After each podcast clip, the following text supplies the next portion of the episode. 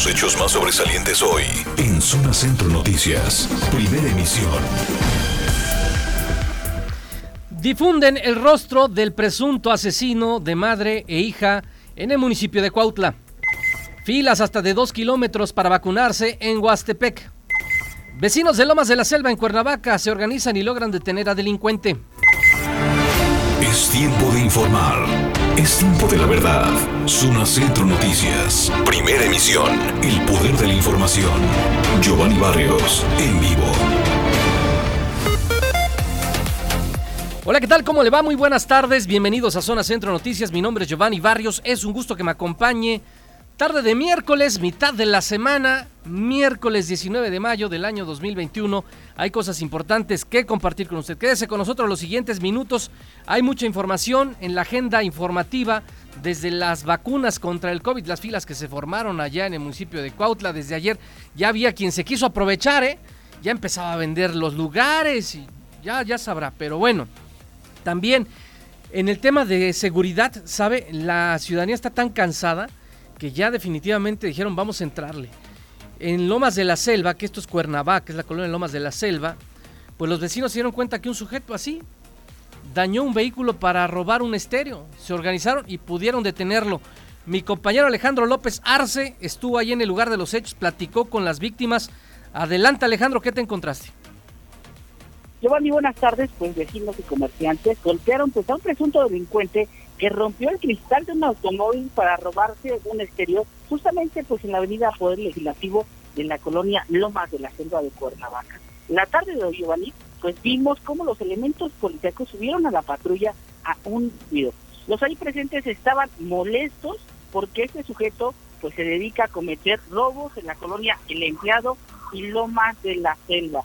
Ya son pues varias las ocasiones, pero obtiene su libertad. Vamos a escuchar el audio de lo que nos comentó pues el agraviado.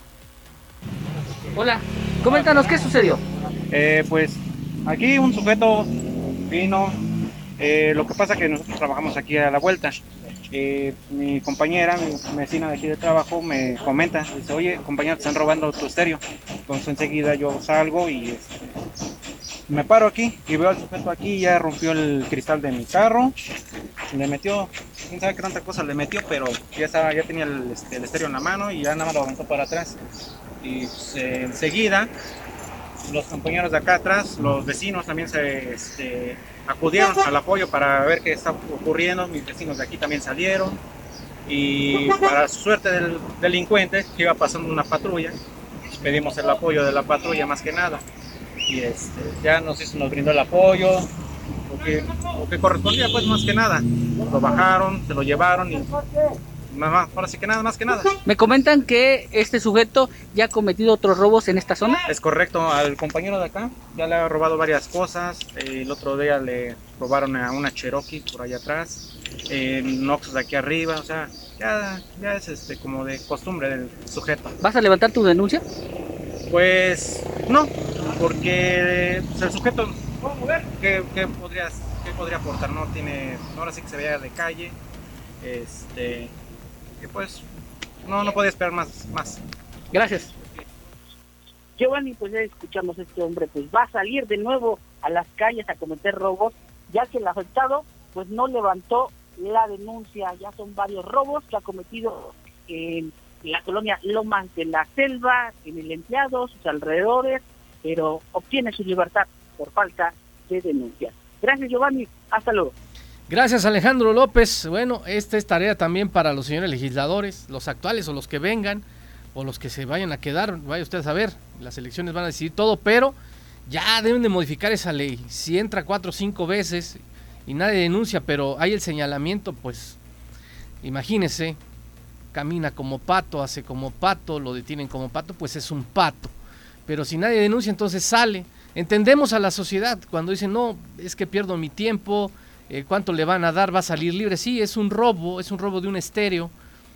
Va a salir, va a quedar en libertad de todas maneras. Entonces se entiende estas... Eh, mm, hay quien dice que no son lagunas en la ley, pero son beneficios que también tiene la persona detenida. Es, es un robo, no es grave, yo ya me voy con permiso, aunque pueda enfrentar su proceso, eh, lo hace en libertad. Entonces sí entendemos también el posicionamiento del ciudadano. El exhorto sería a que también reflexionen y, que no salga esta persona, pero también ya los legisladores o quien tenga que hacer la modificación dice, bueno, hubo ya cinco detenciones de esta misma persona en la misma zona de cinco robos, pues yo creo que algo debería de pasar, algo tendría que pasar, algo tendría que ocurrir. Eh, ya los vecinos lo conocen y hay cosas que indignan. Por ejemplo, ayer antes de despedir el noticiero, de las seis le daba cuenta usted de un hecho horroroso, muy lamentable, eh, en Atizapán de Zaragoza.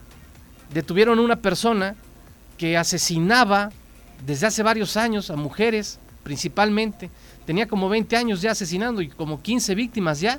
Y tenía vecinos alrededor y no sabemos si no se dieron cuenta, bueno, van a tener que declarar. Pero bueno, hoy en esta casa de este feminicida, que dice la autoridad puede ser un feminicida serial o por donde va la investigación sería un feminicida serial, de Lomas de San Miguel, allá en Atizapán de Zaragoza, pues hoy se reactivaron trabajos de excavación, están moviendo todo el material a fin de seguir explorando el predio donde apareció el cuerpo primero de una víctima, los restos óseos de otras víctimas.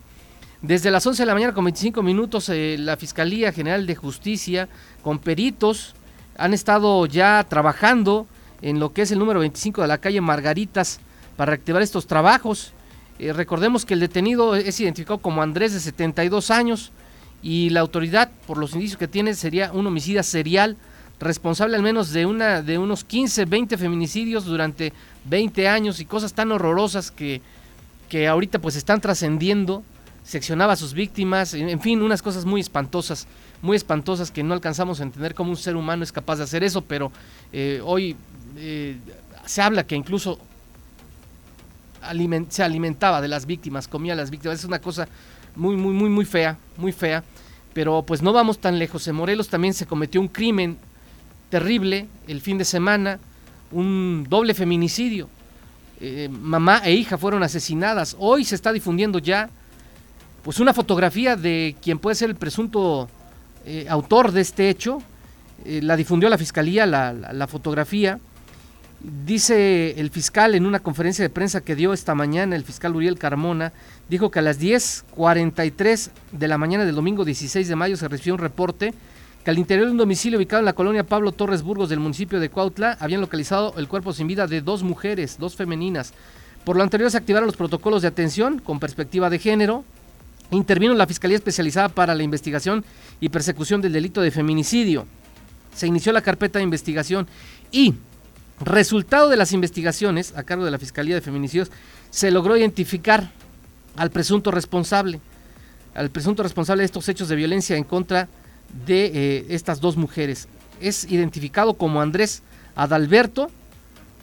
Andrés Adalberto, él tendría una relación comercial con la víctima, la mujer adulta, porque bueno, eran socios en una boutique ubicada en una plaza comercial de la colonia Emiliano Zapata del municipio de Cuautla.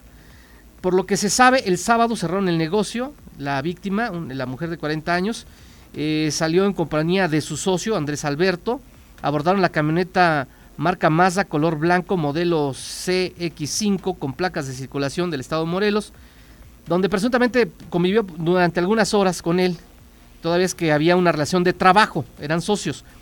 Fue aproximadamente a la una de la mañana con 21 minutos ya del domingo 16 de mayo cuando la víctima en compañía del masculino Investigado llegaron al domicilio, ubicado en la colonia Pablo Torres Burgos, del mismo municipio de Cuautla, donde la mujer ingresó al inmueble. Se estacionó el automotor, pero Andrés Alberto se quedó al exterior del lugar. El hombre se mantenía al exterior y pasado un tiempo saltó hacia el interior del domicilio para ingresar a una de las habitaciones en donde se encontraba eh, eh, pues la víctima de 40 años y su hija de 14 años. Ambas fueron asesinadas, agredidas sexualmente, según dijo la fiscalía, y el móvil, dijo la fiscalía, que es un asunto de carácter mercantil, de un asunto comercial. Eso fue lo que explicó. Vamos a escuchar. Registrado el pasado fin de semana, en donde dos mujeres perdieron la vida a manos de un hombre que al momento se encuentra sustraído de la acción de la justicia. La Fiscalía Especializada para la Investigación y Persecución del Delito de Feminicidio, a cargo de Fabiola Betanzos, activó los protocolos de atención con perspectiva de género correspondientes y se iniciaron las indagatorias que permitieron en un plazo menor a 24 horas la identificación del presunto responsable quien mantenía una relación comercial con la mujer adulta al ser socio de una boutique ubicada en la plaza comercial de la colonia Emiliano Zapata del municipio de Cuautla. Se cuenta con la información ya en carpeta de que el sábado, sábado pasado, al cerrar dicho negocio, la mujer víctima de 40 años de edad habría salido en compañía de su socio, identificado como Andrés Adalberto N, de 36 años de edad, y juntos abordaron una camioneta propiedad de la femenina, con quien presuntamente convivió durante algunas horas.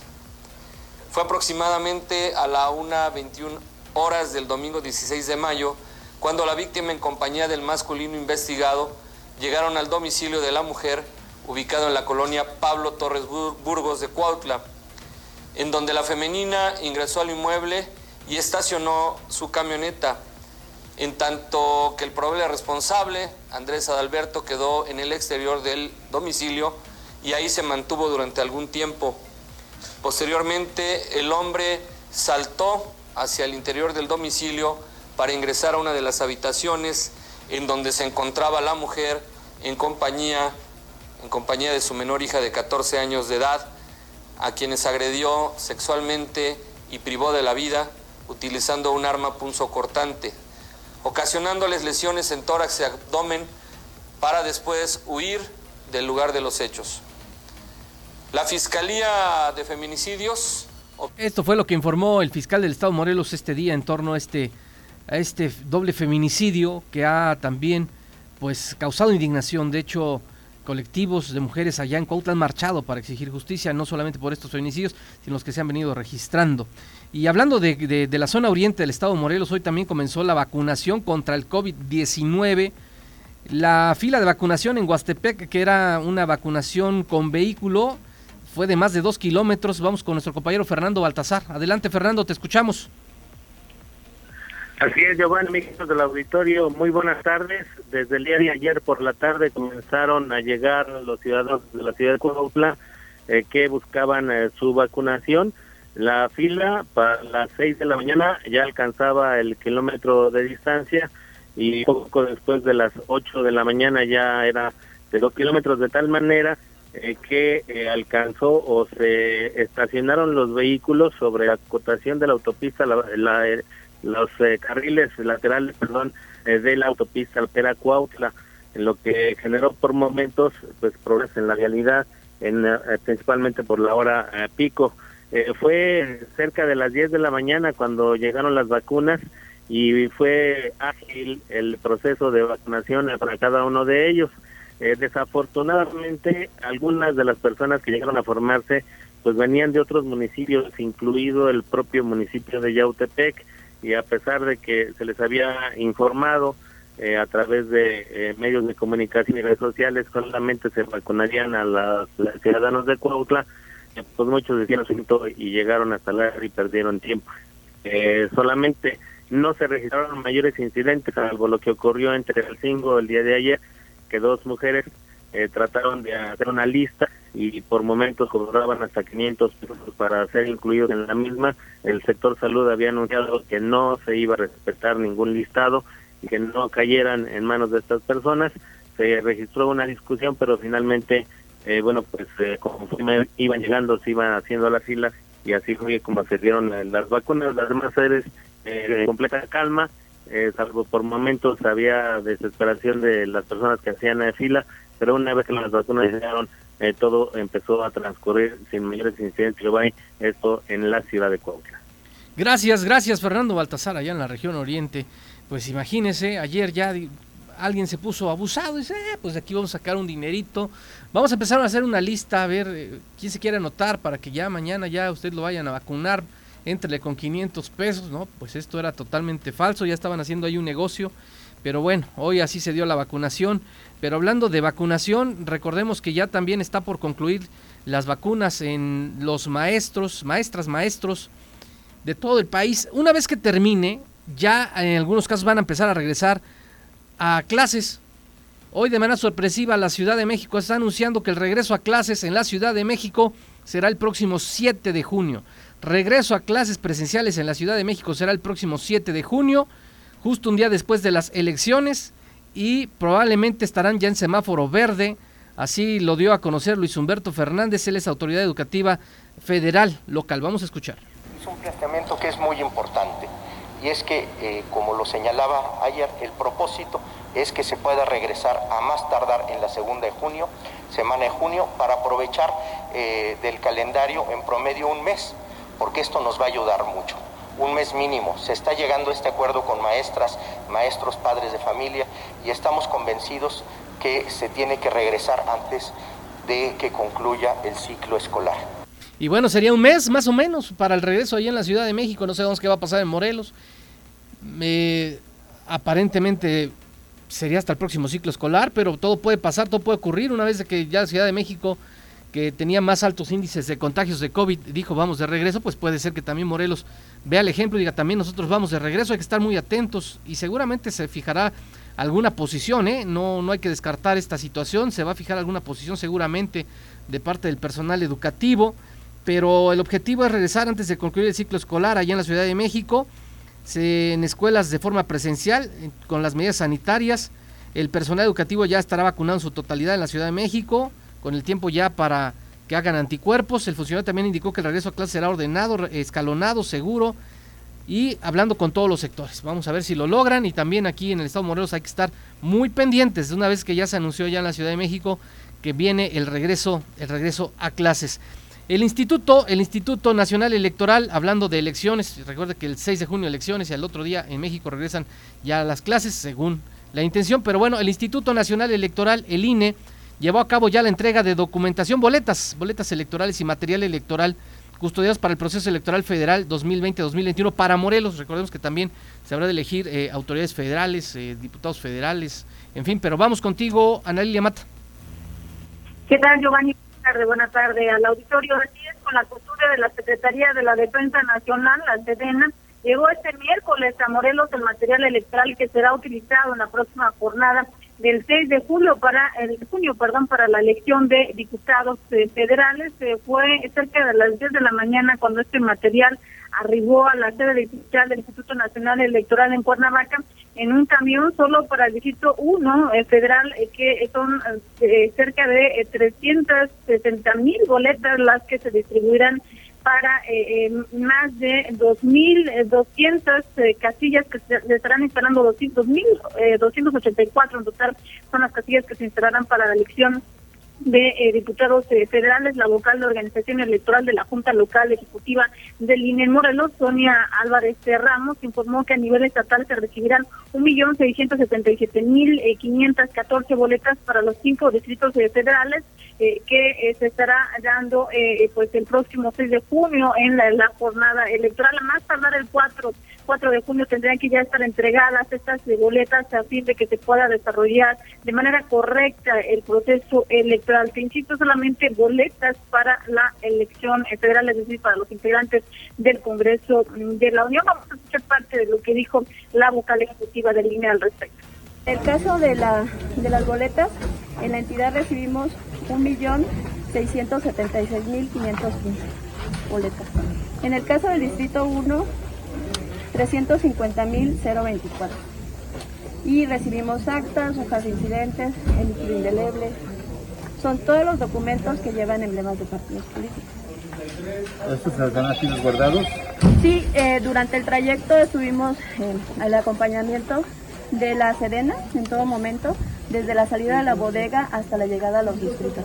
Dentro de los distritos ya está un comando del, ejército, eh, el cual va a estar desde el día de ayer hasta la conclusión del proceso. Bueno, pues es lo que informó la vocal ejecutiva del INE respecto al resguardo de esta boleta, de este material electoral que eh, se da eh, por entrega por ley, eh, que se estaría ya culminando a más tardar el próximo 4 de junio. Eso fue lo que dijo la funcionaria federal. Es la información. Gracias, Ana Lilia. Bueno, y también en el ámbito local, aquí en Morelos, esta es, estas son las, este es el material federal. Este es el material federal que estará a resguardo en un operativo de seguridad, en fin. Pero también en la elección local también se imprimen boletas, también se hacen boletas. Recuerde que van a aparecer por ahí de 23 partidos políticos, cada municipio eh, tendrá, tendrá sus, sus, sus boletos, en fin. Pero eh, hoy empezó ya la impresión en Talleres Gráficos de México, dio inicio a la producción de las boletas electorales para el estado de Morelos. Vamos con Itzel Galván. Adelante, Itzel. ¿Qué tal, Giovanni? Muy buenas tardes. Buenas tardes también para el auditorio. Efectivamente, hoy se dio inicio a la producción de estas eh, boletas electorales para la jornada electoral del próximo 6 de junio respecto a las elecciones locales en el estado de Morelos. Y es que acudieron consejeros eh, electorales del INPEPAC hasta los talleres gráficos de México en la Ciudad de México para ser testigos, para supervisar este inicio de la producción de más de 3 millones de boletas electorales que se utilizarán para la votación de los eh, ciudadanos. Giovanni, ahí el consejero local eh, Javier Arias Casas señaló que este número, poco más de 3 millones de boletas las que se imprimirán y que ha iniciado desde hoy ya su eh, producción en los talleres gráficos de México. Sin embargo, también hizo un pronunciamiento en torno a la situación del INPEPAC. Señaló que el estado de Morelos pues es eh, uno de los eh, de las entidades con menores recursos para la organización de las elecciones y además también acusó al INE, al Instituto Nacional Electoral, de tenerlos en el abandono. Vamos a escuchar. Quiero comentarles que el estado de Morelos siempre se ha distinguido por varias características en materia electoral. Uno, por ser uno de los estados más olvidados de la República Mexicana, pero sin duda uno de los más importantes y que ha trascendido a nivel nacional en todas las acciones que lleva a cabo. Somos el estado en este proceso electoral más castigado en términos de recursos económicos y también en términos del abandono del Instituto Nacional Electoral pero sin duda hemos sido pioneros en la implementación de medidas que nos han permitido superar todas las adversidades. Hoy vamos a llevar a cabo la producción de estas más de 3 millones de boletas electorales para nuestros ciudadanos morelenses y eso nos hace sentir plenamente orgullosos. Como Instituto Electoral Local refrendamos nuestro compromiso con la ciudadanía morelense desde estas instalaciones.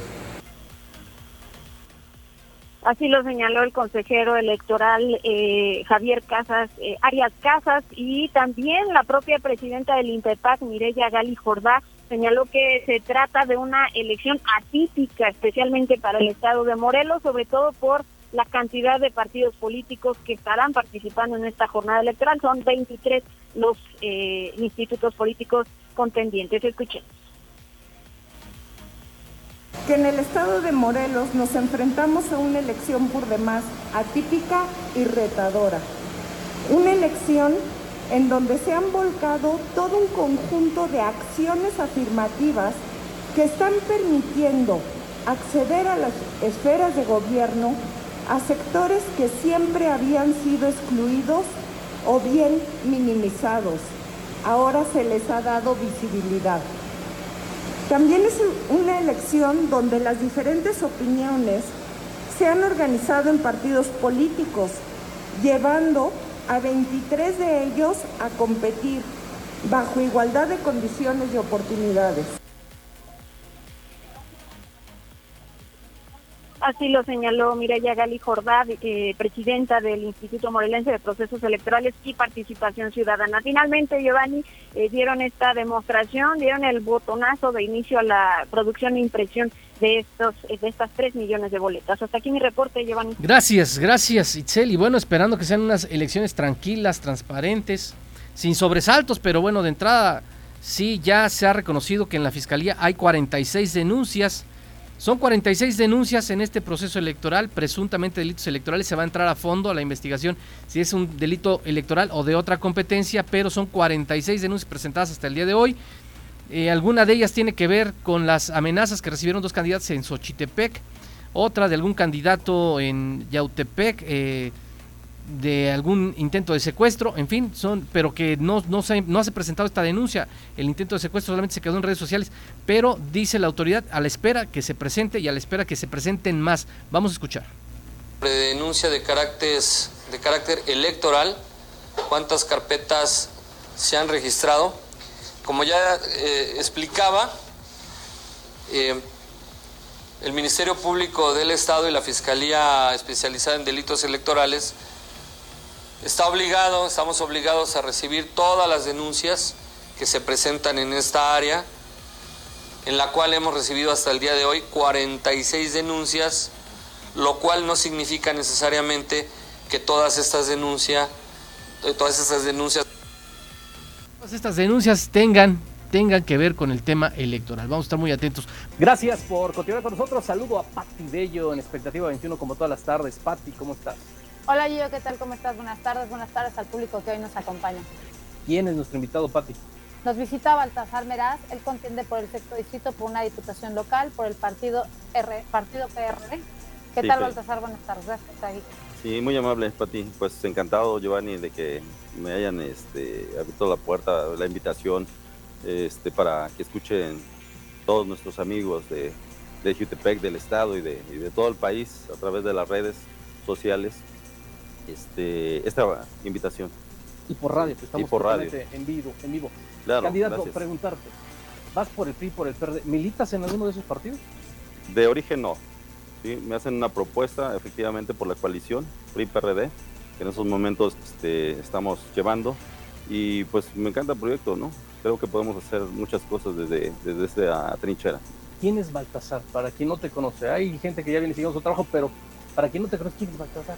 ¿Qué ha hecho? ¿Qué hace? Baltasar Meraz, este, de origen luchador social, gente del pueblo de Tejalpa, de, de Jutepec, nacido aquí en Jutepec desde hace 53 años, pero toda una trayectoria y una vida con el tema del sector agrario, como comisario de bienes comunales, dos veces como presidente y una como secretario, pero traemos una lucha con lo del Tezcal desde hace 30 años. Tezcal, la gran cisterna de Morelos que ya se prácticamente se, acabó, ¿no? Sí, un pequeño pulmón, ¿no? Creo que, como bien dices, casi se acaba. 259 hectáreas que existen nada más, y, pero que con la importancia, ¿no? El único pulmón en el estado. Ya no, ya no existe, ¿no? Pero la importancia porque en ese lugar pasan todos los mantos freáticos. ¿Se va a morir? Pues esperemos que no, seguimos en, atendiéndola, seguimos en la lucha precisamente para que la mancha urbana no la absorba y al rato no estemos lamentando, ¿no? Que ya no tenemos agua. Si ustedes tienen la posibilidad de visitar ese lugar, van a ver que el agua es muy cristalina todavía. Este, sí, de alguna forma ya tiene algo de contaminación, pero creo que todavía podemos conservarlo más tiempo. Pero necesitamos unirnos. Candidata, acabas de tocar un punto muy importante que es la contaminación. Eso me lleva al tema de la basura. Sí. Jutepec tiene un problema serio con la basura. De llegar a una curul, ¿cuál sería la propuesta para solucionar esto? Pues tenemos que legislar, tenemos que hacer bajar los recursos, porque creo que es importante que tengamos un proyecto efectivo de separación de basura. Tenemos que cambiar la cultura que, que tenemos. Realmente eh, viene el camión de basura, nos dicen que la separemos, pero al final de cuentas cuando la vaciamos, vuelve a llegar al mismo lugar, ¿no? Punta. Entonces creo que no es efectivo. Tenemos que tener un efectivo centro de separación y todo, toda la materia orgánica, pues llevarla a un centro de composta, que es una mezcla muy importante que podemos aprovechar. Candidato, eh, preguntarte por qué eh, decidiste participar en la política. Tu trabajo ha sido en la lucha social y hoy, pues, la vida política. Claro, este, como bien comentas, la vida me da esta, esta oportunidad de, de poder contender en esta ocasión a la diputación, precisamente porque a través de- del tiempo creo que hemos sido base, hemos tocado esas puertas que nos han sido difíciles de, que no la abran. Ahorita con esta oportunidad creemos que podemos hacer mucho trabajo muy bueno para, para todos los sectores, porque lo hemos sufrido ¿no? Eh, en vida propia y sabemos qué es lo que se siente cuando no te abren una puerta, ¿no? Que, que no tienes a la mano lo que, lo que puedas tener como para tener una buena economía, una seguridad, ¿no? Ahorita el tema de la salud, que tenemos que trabajar mucho en ese tema, pero eso es lo que me lleva, ¿no? Cuando me hacen la invitación, pues con gusto, ¿no? Vamos a, a trabajar porque lo sufrimos día a día, ¿no? Pati Bello. Baltasar, tú, tú contiendes por un distrito por demás complicado en materia de seguridad. Hay alerta de género, hay foco rojo. De llegar a una curul, ¿cuál sería la solución? ¿Cuál sería la iniciativa en materia de género? de género, pues tenemos que legislar. Creo que ya hay algunas reformas, nada más hay que aplicarlas. A veces la legislación se hace, pero se guarda, ¿no? Y nos vamos más sobre los otros intereses que dejan más dinero, considero, que lo que nos, nos, nos debería de ocupar, ¿no? Y en este caso el sector femenino creo que es uno de los más, más golpeados, no tanto nada más, bueno, en la seguridad mucho, pero más en la violencia, ¿no? Intrafamiliar, desde la casa, las mujeres creo que han sido afectadas muchísimo, pero hay que trabajar. Candidato a quienes nos visitan en piso parejo, tres propuestas.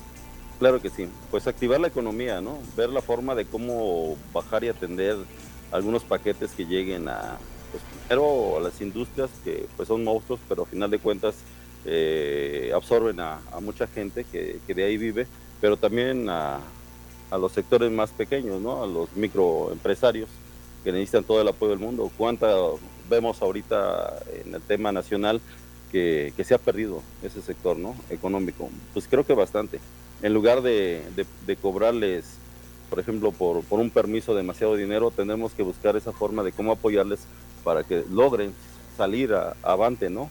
Y tengan un ingreso pues, adecuado a, cada, a cada familia, porque casi en su mayoría todos, todos venden algo, ¿no? es lo, ideal, ¿no? Que se está haciendo. Esa es una propuesta. La segunda. Claro. Este, en el tema de, de salud, creo que tenemos que, activar algunos centros de salud más en, bueno, no, ahorita sería en, Jutepec como una propuesta, pero ya al llegar a la legislación tenemos que trabajar para todo el estado. Tenemos que tener, eh, no sé, lugares adecuados. Ahorita la pandemia nos da un ejemplo de que no estamos preparados ¿no? para algunas enfermedades dentro de, del ambiente social. Hay que darle con, con mucho este, tacto y ver las formas de que sí tengamos al menos este, lo más necesario, ¿no? Un lugar con especialidades este, adecuadas, porque no lo tenemos en el estado de Morelos. Esa es la segunda. ¿Y la tercera? Seguridad. Yo creo que en la seguridad tenemos que trabajar también de la mano. No nada más es con mucha policía, eso creo que lo podemos ir conciliando desde el Congreso, pero también este, trabajar mucho en el tejido social. Eh, la recuperación de espacios públicos, las áreas este, deportivas, están olvidadas todo ese tema. Si los jóvenes tuviesen esos espacios activos, creo que se olvidarían mucho de ser y, estar en otros temas, ¿no? Como las drogas, el alcohol, no sé. Sí. Baltasar. Sí. De llegar a la curul, ¿alguna iniciativa para mejorar la situación del campo? Claro, este, quiero comentarte. La, la vida nos ha dado alguna experiencia a través del tiempo. Hace años, como director de desarrollo, de desarrollo agropecuario en el municipio de Quitepec, vimos que la mancha urbana nos iba absorbiendo y la mayor gente de los, de los campesinos prefiere vender su tierra porque ya no le resulta cómodo tener una ganancia. Creemos que la única posibilidad de poder salvar este sector sería capacitándolos, pero capacitándolos y aparte transformando un poquito el campo, ¿no? Como lo hacen en, no sé, en, en otras este, entidades eh, al norte del país, donde tecnificaron más el campo. Hay que invertirle mucho.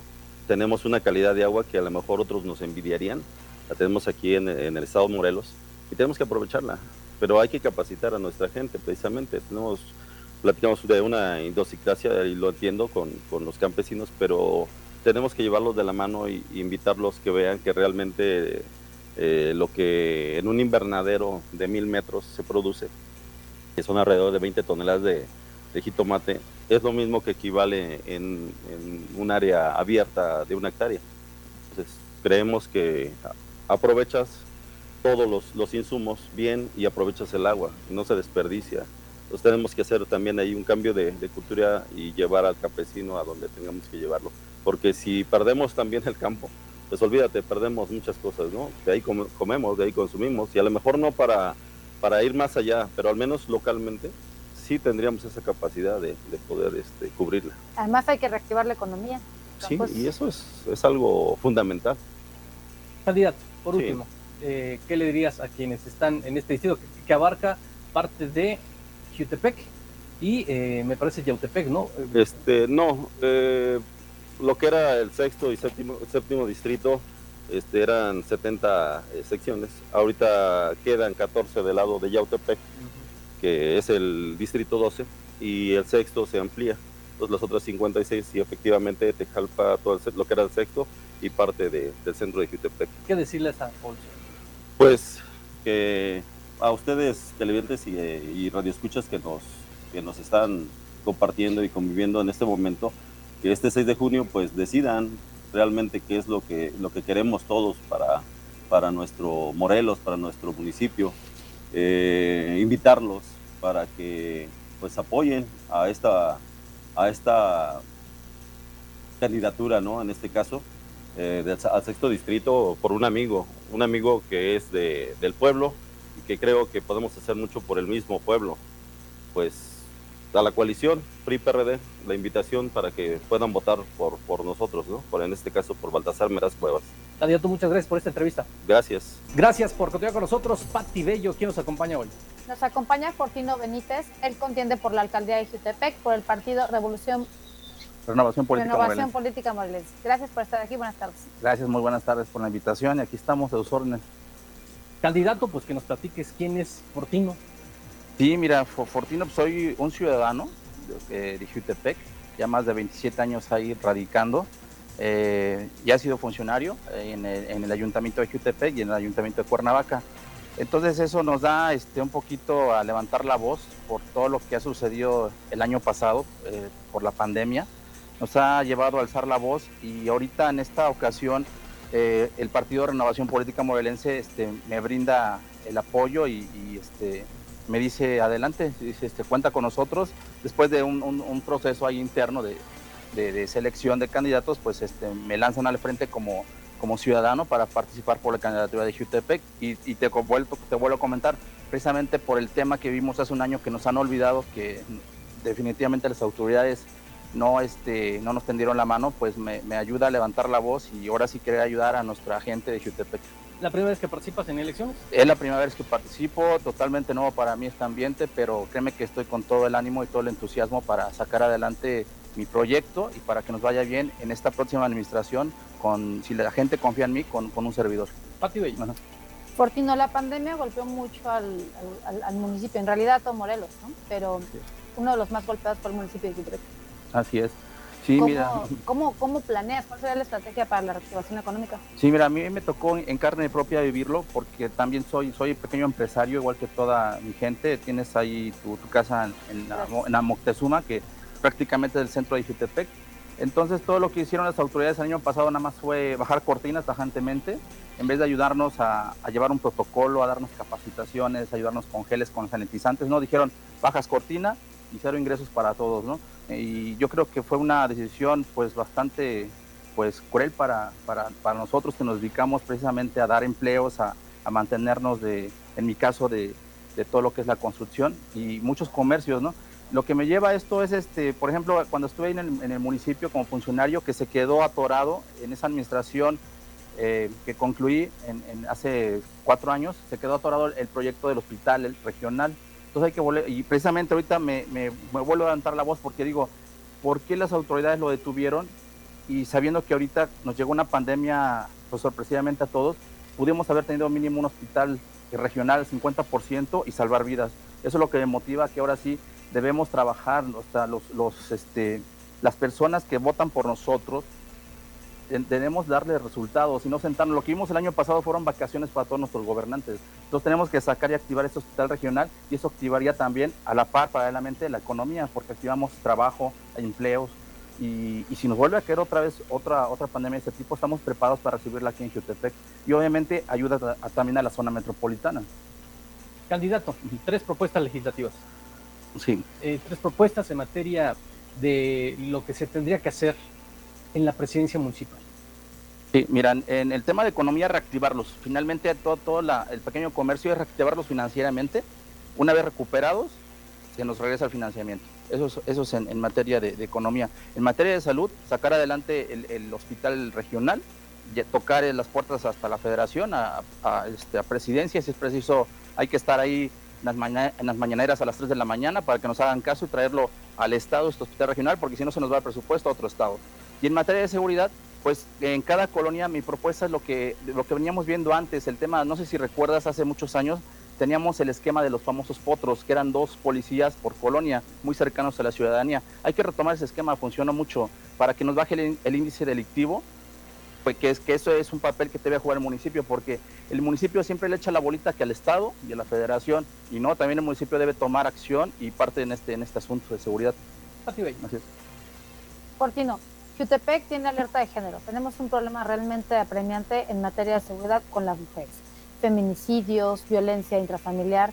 ¿Cuál sería la estrategia a seguir para disminuir esto? Sí, mira, primeramente crear el, la famosa policía que funcionaba en un momento, no sé por qué se, se, llegó a quitar, la famosa policía rosa, para cuidar precisamente el tema de los feminicidios y apoyar totalmente a las mujeres con capacitaciones, con trabajo, que, finalmente es lo que nos hace falta, ¿no? Eh, más ahorita en la pandemia, tú lo que vas a decir, en la pandemia se, incrementó ese índice precisamente porque todos, todas las mujeres estuvieron encerradas y, detonó, detonó más este, toda esa violencia. Hay que, hay que pararla. ¿Y cómo la vamos a parar? Pues activando la economía, eh, regresando a la, a la famosa policía rosa, que esté muy cercana a todas las mujeres, que, que, son mayoría y que pues gracias a ellos hemos levantado también nuestro municipio. Candidato ya en más tema político, ¿cómo ves la contienda? ¿Si hay piso parejo o no hay piso parejo? No, no, pues no, no hay piso parejo. Mira, yo voy con todo el ánimo, todo el corazón, pero sí, este, definitivamente no. Este, por ejemplo, ahorita vemos a un presidente candidato, pues que finalmente viene atrás con, todo el meeting, pero prácticamente es el, es el, es personal de ayuntamiento, ¿no?